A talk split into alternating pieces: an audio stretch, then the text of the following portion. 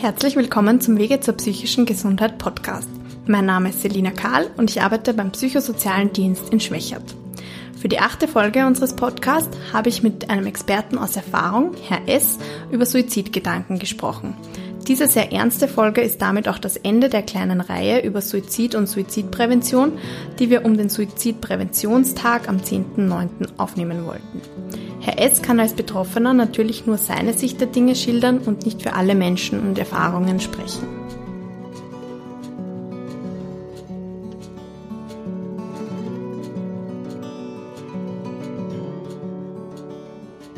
Danke, dass Sie sich Zeit genommen haben. Sehr gerne. Könnten Sie sich vielleicht mal vorstellen? Ja, also mein Name ist Andreas Schwabel. Ich bin 43 Jahre alt im Juni gewesen. Äh, habe voriges Jahr im Juni auch meinen Selbstmordversuch gehabt. Mhm. Ähm, heute geht es ja um Suizidgedanken jetzt erst einmal. Ja, ja. Äh, wie fühlt sich das an, Suizidgedanken zu haben? Es ist ein drängendes Gefühl bei mir gewesen, denn ich habe immer gedacht, ja, okay, ich habe Angst davor, mir etwas antun zu können. Das war jahrelang in der Krankheit, in der Persönlichkeitsstörung und Angststörung der Fall. Und dann habe ich mir gedacht, okay, eigentlich, wenn man sagt, man hat von etwas Angst oder, oder Panikattacken, dann macht man das meistens nicht. Also das heißt, man setzt es nicht in die Tat um. Und ich habe mir dann gedacht, ja, also da bin ich davor gefeit und wie ich dann aber äh, im Spital war, sind so die ersten Gedanken, das heißt, ich war schon in der Psychiatrie, sind die ersten Gedanken aufgekommen, dass ich also äh, sterben möchte, weil ich überhaupt keinen Sinn mehr in meinem Leben gesehen habe und mir gedacht habe, naja, äh, ich kann eigentlich nichts mehr machen, ich konnte nicht mehr ruhig sitzen, ich konnte nicht mehr in Wirklichkeit gut stehen, ich konnte mich nicht mehr pflegen. Also das heißt, ich war immer, bin es heute wieder, ein sehr sauberer Mensch. Ich habe mir nie äh, gedacht, dass das einmal auf mich zukommt, aber äh, Körperpflege war schwierig und es war dann auch so, dass ich nichts mehr gegessen habe. Das heißt, ich habe innerhalb von drei Monaten äh, 30 Kilo abgenommen, ja. Und äh, dann sind schon die Gedanken gekommen und mir gedacht, okay, das ist eine Hürde, die werde ich nicht schaffen. Und war dann zu Hause und wurde entlassen. Am, am selben Tag äh, habe ich zum Doktor müssen und ähm, hätte mir das Rezept, das ich vom Spital in Baden bekommen habe, umschreiben lassen sollen. Und da waren dann die Gedanken schon, na, wie schaffe ich das, wie geht das? Und in diese Richtung, ja, war das sehr beklemmend und dieses Gefühl, äh, dass ich es eben äh, alleine nicht durchführen werde können. Meine Mutter hat mir damals nicht geholfen. Die war äh, selbst krank, die hatte eine ähm, eine Salmonellenvergiftung und mein Stiefvater, mit dem habe ich schon seit Jahren keinen Kontakt mehr. Und das Verhältnis war nicht gut und dieses Alleine sein, dieses Gefühl, es es geht nicht mehr weiter. Ja, da war der Drang dann da. Und hatten Sie so niemanden, mit dem Sie drüber sprechen können? Einen Facharzt, einen Niedergelassenen oder so irgendeinen bekannten Freund oder so irgendwie? Nein, zu dieser Zeit muss ich sagen, habe ich mich schon vorher, also Monate bevor ich damals das erste Mal in die Psychiatrie in Baden, in die Akutpsychiatrie gekommen bin, sehr, sehr abgekapselt und es war also eine, eine sehr, sehr harte Zeit. Ich bin zwar schon, ich hatte damals einen Hund mit dem Hund spazieren gegangen und äh, habe so mit Leuten so, so sagen wir mal Smalltalk geführt, aber es war leider so, dass ich niemanden hatte. Meine Oma ist seit fünf Jahren tot jetzt und das war meine wichtigste Bezugsperson und ich hatte niemanden, mit dem ich darüber sprechen konnte und habe dann, äh, ja, bin dann eigentlich auch sehr, sehr vereinsamt, habe ich immer mehr zurückgezogen. Mhm. Und also wollten Sie damals sterben oder wollten Sie, dass dieser furchtbare Zustand und diese Einsamkeit, dass das aufhört? Also ich wollte eigentlich äh, nie wirklich sterben. Es war so, dass dieses Unmachtsgefühl, dieses, ich konnte, wie gesagt, weder mich selber noch duschen, ich konnte mein Essen selber nicht zubereiten. Es ging auch von der Motorik her nicht so, dass ich sagen konnte, ich, ich, ich, ich mache mal jetzt was in der Mikrowelle und esse das jetzt in Ruhe, sondern die Hände haben so, die waren so wie lahm, ja. Ich habe eine jahrzehntelange äh, Benzodiazepinabhängigkeit auch gehabt und durch diese Abhängigkeit war mein Körper auch schon so kaputt, dass die einfachsten Dinge nicht mehr gingen. Mhm. Und ja, das war okay. eigentlich eine sehr, sehr harte Zeit. Aber Sie wollten einfach also diesen furchtbaren Zustand beenden. Richtig. Es, es war nicht so, dass ich, dass ich sterben wollte, denn äh, ich bin eigentlich ein sehr gläubiger Mensch und hänge auch am Leben, wie wahrscheinlich jeder, auch wenn man krank ist, hängt man am Leben. Und diesen Zustand, ja, das wollte er an und für sich beenden, denn äh, ich hatte dann eben keine richtigen Medikamente. Ich hatte schon die von vorher, also vor dem Spitalsaufenthalt, habe ich ja auch Medikamente nehmen müssen. Die waren noch da. Und ja, die habe ich dann letztlich auch alle genommen. Also ohne jetzt äh, also die Diabetiker, Diabetiker-Medikamente, die äh, Blutdruckmedikamente, die Eisenmedikamente, alles quer durch die Bank. Mhm. Ab wann würden Sie sagen, also bei Ihnen jetzt, ab wann fangen Suizidgedanken an, gefährlich zu werden? Wie würden Sie das einschätzen?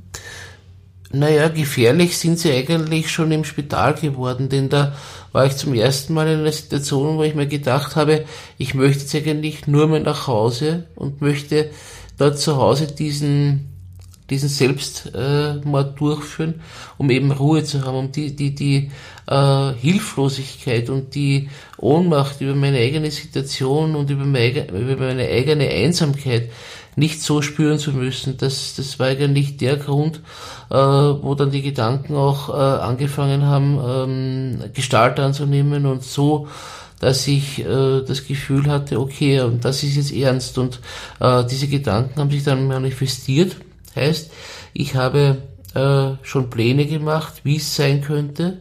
Und als ich dann am selben Tag entlassen wurde, äh, ich wusste auch, ich habe noch Medikamente in meinem Medikamentenschrank von vorher.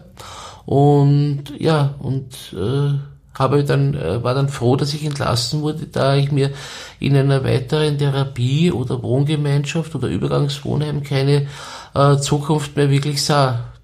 Aha, und das war der Plan vom Krankenhaus, oder wie? Der Plan vom Krankenhaus wäre eigentlich gewesen, ja, dass ich in eine Übergangsbetreuung kommen würde, wo ich dann lernen würde, wieder besser mit meinen alltäglichen Aufgaben und ja, Hürden klarzukommen.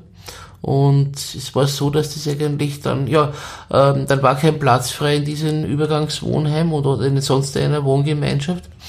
Und äh, die der BSD schwächert, äh, wäre dann eigentlich oder war dann auch der nächste, äh, an, die nächste Anlaufstelle, äh, wovon ich zu Hause dann eigentlich die Aufgabe gehabt hätte, äh, ja, mich mit dem BSD äh, in Verbindung zu setzen. Muss aber dazu sagen, dass der BSD, ich hatte mein Handy im Spital die ganze Zeit, also Tag und Nacht abgedreht, äh, wesentlich, also sehr oft schon angerufen hat. Zwei, dreimal habe ich auch eine SMS bekommen, also dass sich die Mitarbeiter, die Sozialarbeiter, die Ärzte, die Therapeuten im BSD freuen würden, wenn sie mich sehen würden. Ja, aber leider äh, war dieser, dieser Zerstörungswahn oder dieses ich, ich mag jetzt nicht mehr, denn ich bin seit 1995 auch im BSD Schwächert immer wieder mit Abständen äh, gewesen und habe gedacht, okay, dieser Zerstörungswahn oder dieses Gefühl, ich möchte jetzt einfach nicht mehr. Die Nerven haben mir wehgetan. Das heißt, körperliche Schmerzen über das, dass seit Jahrzehnten das eigentlich diese Krankheit schon so ging und, und, und ich eigentlich, ja, ich wollte nicht mehr. Das, das war, ja, ich, ich wollte eigentlich nur mehr meine Ruhe haben und das war ein sehr mächtiges Gefühl. Mhm. Und haben die im Krankenhaus Sie gefragt, wie es Ihnen geht, also bevor Sie Sie entlassen haben? Oder haben die auch konkret nach Suizidgedanken gefragt? Oder haben Sie da dann bewusst das nicht erwähnt? Wie war das? Es war so, dass Sie mich schon danach gefragt hatten, denn man wird, also so wie ich die Erfahrung gemacht habe, wird man immer gefragt, äh, ob man einem anderen was tun wollte oder will oder, oder sich selber. Und dann wird man auch gebeten, wenn man diese Gedanken hat, wieder zurückzukommen in den Spital und, und Kontakt aufzunehmen. Aber äh, diese, dies, dies, dieser, dieser Wunsch war so übermächtig, jetzt endlich Frieden zu haben und Ruhe von diesen ganzen beinenden und von diesen ganzen äh, heftigen äh, Gefühlen mit in der Krankheit. Das hat das Ganze eigentlich bei Weitem überwogen, muss ich sagen, zu dieser Zeit. Also Sie haben dann da einfach gesagt, nein, Suizidgedanken habe ich nicht, oder wie? Äh, ich äh, habe da ist irgendwie umschifft diese Frage, mhm. ja. Ich habe dann eigentlich, glaube ich, auch gesagt, ja, ich habe keine Suizidgedanken. Und es war so, dass diese Suizidgedanken auch nicht immer da waren. Das heißt, ich war mir manches Mal, habe ich schon diesen Lebenswillen, der, der in jedem Menschen steckt, auch immer wieder gespürt und habe gedacht, okay, und, und jetzt eben gehe ich zum, zum, zu der Apotheke, hole mir meine Medikamente, die vom Spital, Spital äh, verschrieben wurden. Und ja, es, es, es, es war doch dazwischen auch ein sehr großer Lebenswille da, aber nur habe ich dann äh, äh, mir gedacht, nein, ich bin eigentlich auch immer ein sehr ungeduldiger Mensch bei vielen Dingen. Und ich habe mir dann gedacht, nein, aus, das mache ich nicht mehr. Ich möchte wirklich ähm, ja nicht mehr, nicht mehr im Leben sein. Mhm. Und meine Frage war ja, ab wann Suizidgedanken sozusagen wirklich gefährlich werden. Da haben Sie schon gesagt, also wenn sich das so in einen Plan dieser Wunsch so mächtig wird, ja, genau, ja. dass man wirklich schon ja, einen richtig. genauen Ablauf weiß und mhm. Also da würden Sie sagen, ist es gefährlich. Richtig, ja. Da, ist, mhm. da war es dann schon im Spital, hätte ich schon sagen müssen, nein, stopp, halt, äh, wie auch immer, ich, ich möchte bitte drinnen bleiben, weil ich bin, ich laufe Gefahr, mir eben etwas anzutun. Mhm. Was würden Sie jetzt rückblickend oder mit dem Wissen von heute sagen, was kann man tun, wenn man Suizidgedanken hat? Also, ich habe die Feststellung gemacht, dass es enorm wichtig ist, bei einer psychischen Krankheit immer so am besten drei, vier äh, Freunde oder Anlaufstellen zu haben, wo man sich wirklich hinwenden kann, wenn man äh, in die Enge sich getrieben fühlt durch irgendwelche psychischen äh, Belastungen und wo man sagen kann, okay, da kann ich anrufen, da ist eine Mutter, ein, ein, eine, eine Schwester, ein Bruder, jeder Mensch hat meistens Familie oder man hat Freunde oder äh, auch ähm, die der BSD, dass der BSD an sich ist eine gute Anlaufstelle. Da kann man eigentlich die ganze Woche über anrufen und sagen, hallo, äh, den Namen natürlich und, und so. Man hat Schwierigkeiten und es ist auch so, dass es, soweit ich weiß, ein Kriseninterventionsteam gibt, was sich kümmert, wenn, wenn, wenn irgendetwas Schlimmes passiert. Das heißt, wenn man durch einen Schicksalsschlag das Gefühl hat, also man, man möchte nicht mehr, dann gibt's auch da Kriseninterventionsteam und vor allen Dingen immer wieder drei, vier Kontaktpersonen zu haben, mit denen man sich auch trifft, mit denen man, denen man ehrlich sagt, wie es einem geht, wo man nicht äh, äh, äh die Fassade wahren will, sondern wo man wirklich sagt, hallo, äh, du, es geht mir nicht gut, bitte hilf mir oder bring mich in den Spital oder wir müssen zusammen irgendeine Lösung überlegen. Und das bitte vorher. Ja? Also wenn man in der Krise selber steckt, dann ist man meistens nicht in der Verfassung, dass man ähm, sagen kann, ich brauche jetzt äh, Hilfe und, und, und sich auch Hilfe holt. Die Hilfe soll, die, diese Unterstützung oder diese drei, vier Eckpfeiler im Leben sollen schon da sein, äh, wenn, äh, wenn vielleicht eine Krise beginnt, also vorher immer schon suchen. Mhm. Sie haben vorher in der Vorbesprechung mit mir auch schon von einem Krisenplan geredet, den man sich möglichst zurechthält oder alle Nummern von Ärzten, Therapeuten mhm. oder wie auch immer ja, irgendwie richtig. gleich griffbereit.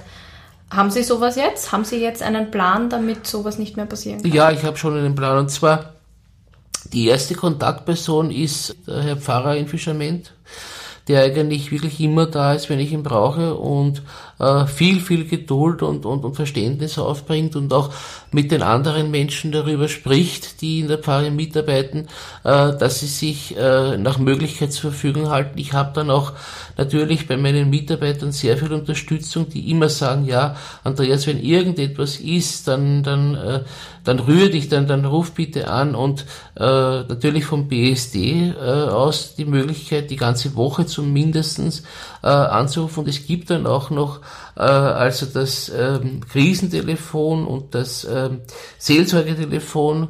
Und ja, es gibt eine ganze Reihe von Möglichkeiten, die man anwenden kann, wenn man Hilfe braucht. Das ist Tag und Nacht eigentlich. Auch den Spital sollte man nicht vergessen, dass man den jederzeit anrufen kann. Mhm. Aber wie es Ihnen so schlecht gegangen ist, war, war das schon zu festgefahren, als dass Sie diese Möglichkeiten gesehen hätten? Richtig. Das, dadurch, dass ich eben eine jahrzehntelange Vorerkrankung schon hatte, war auch die, der Mut eigentlich weg. Also der Mut, der Mut dazu zu haben, äh, äh, zu leben, das ist ganz wichtig. Und bei mir war diese Energie, diese Kraft und dieser, dieser Mut leider Gottes dann schon ja, also ziemlich in den Hintergrund gedrängt. Mhm. Und Sie haben vorher auch schon gesagt, Sie haben sich zurückgezogen, also Sie hatten dann da auch niemanden, mit dem Sie da reden konnten. Ja, richtig. Also es war so, dass ich mit meiner Mutter zu dieser Zeit äh, kein, leider Gottes, kein sehr gutes Verhältnis hatte. Das heißt, äh, wir haben uns so sporadisch, haben wir telefoniert miteinander, äh, aber es war kein gutes, äh, sie hat mich nicht gesehen, in welcher Verfassung ich eigentlich wirklich war. Und äh, ja, und ich habe mich immer mehr zurückgezogen. Und wenn nur Leute äh, bei meinem Haus vorbeigegangen sind, äh, war ich schon nervös und wollte eigentlich nur mehr meine Ruhe haben. Und wenn Veranstaltungen waren, äh, dann habe ich auch immer die Jalousien zugemacht. Das heißt, ich wollte mit niemandem mehr reden. Ich habe mich einfach äh, ja vergraben. Mhm. Und also bei Ihnen gab es jetzt tatsächlich einen Suizidversuch auch. Wie lange ist das jetzt her? Das ist jetzt äh, im Juni vorigen Jahres, also es ist jetzt 14 Monate her. Ja. Okay. Und wie geht's Ihnen jetzt, beziehungsweise wie ist das dann weitergegangen? Also ich war am Anfang überhaupt nicht erfreut darüber, dass mich die Ärzte und, und, und der, der, der First Responder, dem ich sehr danke in Fischerment, der mir eigentlich das Leben gerettet hat, äh, äh, dass, mit, dass die mir ich eigentlich äh, nochmal zurückgeholt haben. Ja, Da war ich nicht dankbar am Anfang dafür, weil ich eben sterben wollte. Das heißt, es war nicht eine Kurzschlusshandlung, sondern dieser Entschluss bei mir, in meinem Fall, der war schon wirklich also, also ernst gemeint. Ja, und, und ich wollte Ruhe haben. Ich wollte das Ganze hinter mir, hinter mich bringen. Und als ich dann im Spital aufgewacht bin, war ich eigentlich am Anfang also auch sehr ungehalten, habe auch geschimpft, weil ich mir gedacht, weil ich das Gefühl hatte, okay, ich bin jetzt betrogen worden. Äh, ich bin betrogen worden darum, dass ich nicht mehr leben will und ich war eigentlich am Anfang ja ziemlich äh, muss sagen, ziemlich barsch auch zu jedem und, und, und war auch sehr unglücklich über die Situation. Heute muss ich sagen, ich, es war das Beste, was mir passieren konnte, denn ähm, äh, meine Tranquilizer, Tranquilizer-Abhängigkeit war äh, so, dass es die Ärzte im Baden in den Griff kriegten, nach, nach Jahrzehnten, nach drei Jahrzehnten, ich bin jetzt 43 und mit 13 bin ich abhängig geworden. Äh, Im Spital wurde mir das damals verschrieben in der Kinder- und Jugendpsychiatrie und ja, es, es war so, dass, dass sich das Ganze sehr, sehr zum Positiven gewendet hat. Und ich hätte nie geglaubt, dass, das, dass ich heute da sitzen kann und sagen kann, ich kann mir alles selber machen. Ich habe die Unterstützung durch den BSD, ich habe die Unterstützung durch viele, viele Freunde, durch den Herrn Pfarrer und ja, äh, es ist das Leben viel, viel besser geworden, muss ich sagen. Mhm. Also ich, Entschuldigung, ich musste mhm. sterben, ich musste fast sterben, um wieder zu leben. Ähm, das heißt, sind jetzt Suizidgedanken gar kein Thema mehr oder ist das was, was Sie trotzdem begleitet, aber nicht? Nein, eigentlich äh, muss ich sagen, ja, diese Gedanken. Ich hatte ja, wie gesagt, vorher schon Angst, dass ich mir etwas antun könnte. Das heißt, ich hatte Angst. Ich hatte, also meine Krankheit hat begonnen mit der Angst, ich könnte jetzt sterben aus irgendeinem unerfindlichen Grund, nicht durch eine Krankheit oder so. Und ich habe mir dann gedacht, naja, äh, äh, was ist, wenn ich jetzt stirb und so. Und, und es ist, jetzt ist es so, dass ich diese Ängste gar nicht habe, dass ich auch seit 14 Monaten, seit ich damals äh, auf der Intensivstation eigentlich gelegen bin, nicht auf der Akutstation zunächst im, im Spital, sondern auf der Intensivstation im Badener Krankenhaus, eine Woche lang, dass ich da durch diese lange Zeit, wo ich nicht be bei Bewusstsein war, nicht bei mir war, äh, auch diese Tranquilizer-Abhängigkeit, diesen Entzug machen konnte und ja, es ist jetzt äh, ja viel, viel besser, als es, als es äh, ja vorher war. Diese Gedanken, das sind ähm, Ängste, die aufkommen, aber ähm, ich muss sagen, ganz, ganz verschwindend. Ich bin manchmal müde und ich möchte manchmal nicht mehr, aber ich möchte nicht äh, sagen, dass ich nicht mehr leben will, sondern ich, so wie jeder manches Mal vielleicht äh, äh, gefrustet ist oder, oder müde ist und, und eine Ruhe braucht, da würde ich sagen. Mhm. Okay, und Sie haben mir vorher auch in der Vorbesprechung erzählt, es, es bleibt einfach was zurück von diesem Suizidversuch. Ähm, können Sie mir da nochmal ein bisschen was drüber erzählen? Ja, das ist richtig, denn ähm, das ist so eine einschneidende Erfahrung im Leben, dass ich sagen muss, ähm, ich bin nicht mehr dasselbe. Ich äh, in meinem innersten Wesenskern oder, oder was mich ausmacht, da ist ein Riss und dieser Riss ist sehr groß und dies, dies, dieses Loch dieser, oder dieser Riss, das kann ich nicht mehr stopfen. Das ist etwas, was in diesem Moment, wo ich die Tabletten geschluckt habe und mich dann ins Bett gelegt habe und eben weg sein wollte, äh, ist da etwas in mir gestorben und das wird nie wieder in mir lebendig, das, das, das weiß ich.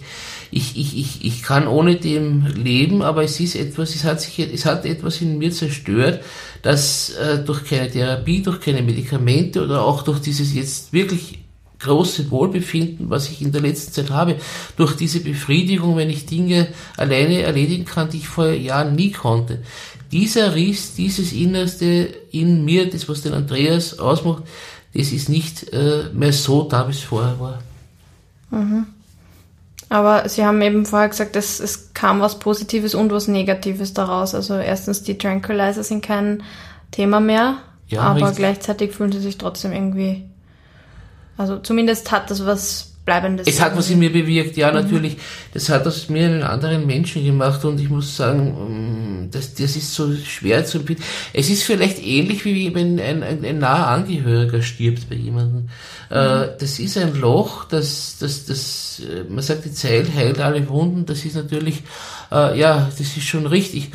Nur wenn, wenn jemand stirbt, ich habe die Erfahrung bei meiner Oma gemacht, äh, die, die für mich der wichtigste Mensch auf der Welt war und ich für sie, äh, als die starb, da ist etwas in mir gestorben, das, das wird nicht mehr lebendig.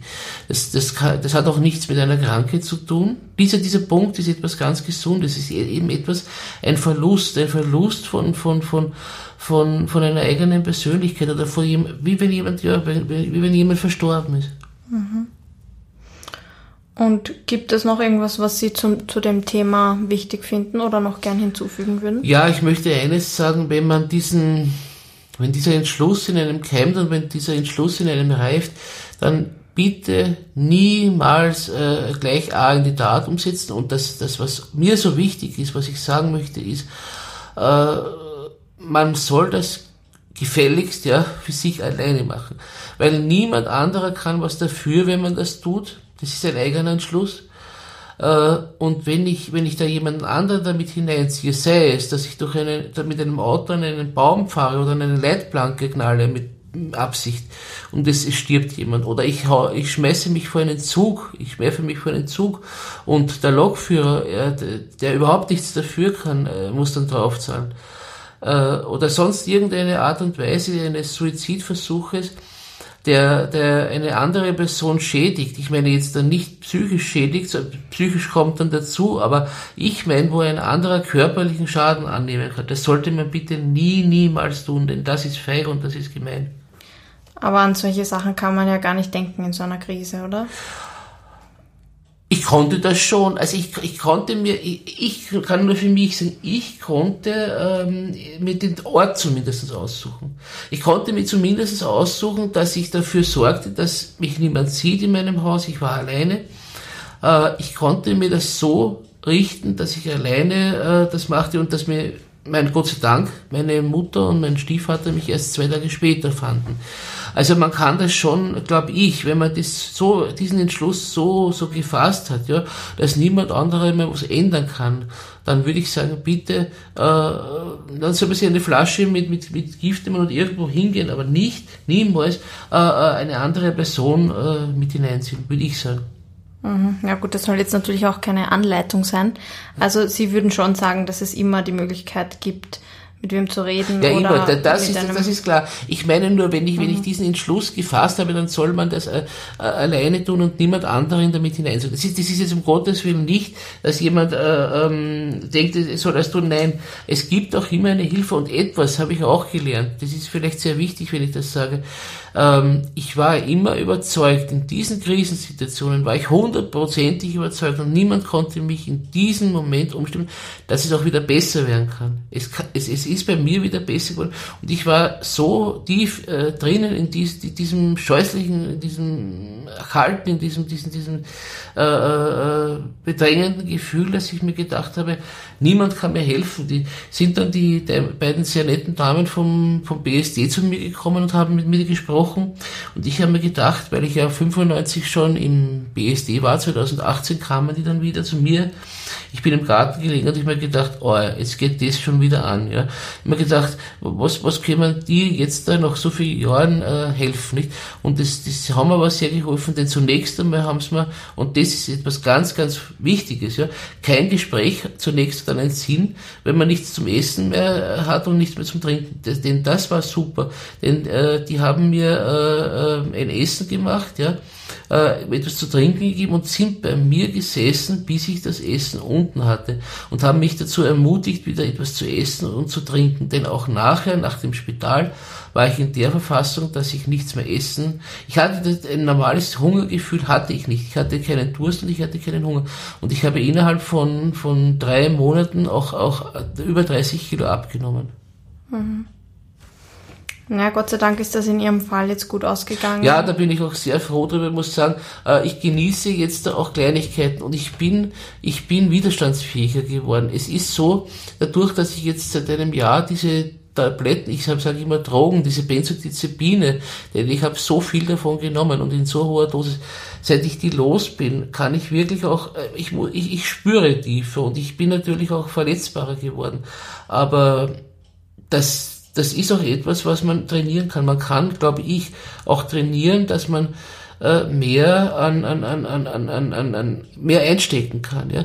Äh, und, und, und das ist jetzt nicht was Schlechtes, sondern, sondern dass man, dass man auch ruhiger wird und dass man auch äh, einen Rat, einen vernünftigen Rat annimmt. Mhm. Ja, vielen Dank, dass Sie mit mir über dieses sehr ernste Thema gesprochen haben. Sehr gerne, haben. danke. Danke, dass Sie mit mir gesprochen haben.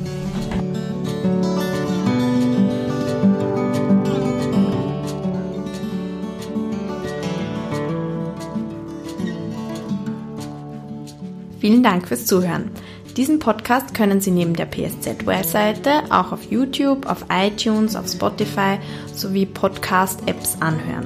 Wenn die Folge Ihnen gefallen hat, würde es uns sehr freuen, wenn Sie den Podcast abonnieren würden, damit Sie sofort die neueste Folge erhalten. Sehr würden wir uns auch über eine Bewertung freuen. Das hilft uns mehr Reichweite zu bekommen, indem mehr Personen den Podcast vorgeschlagen bekommen. Wenn Sie persönlich Anregungen, Kritik oder Nachfragen an uns richten wollen, schreiben Sie bitte ein E-Mail an s.karl.psz.co.at. Genauere Informationen finden Sie auch auf unserer Webseite psz.co.at und in der Podcast-Beschreibung.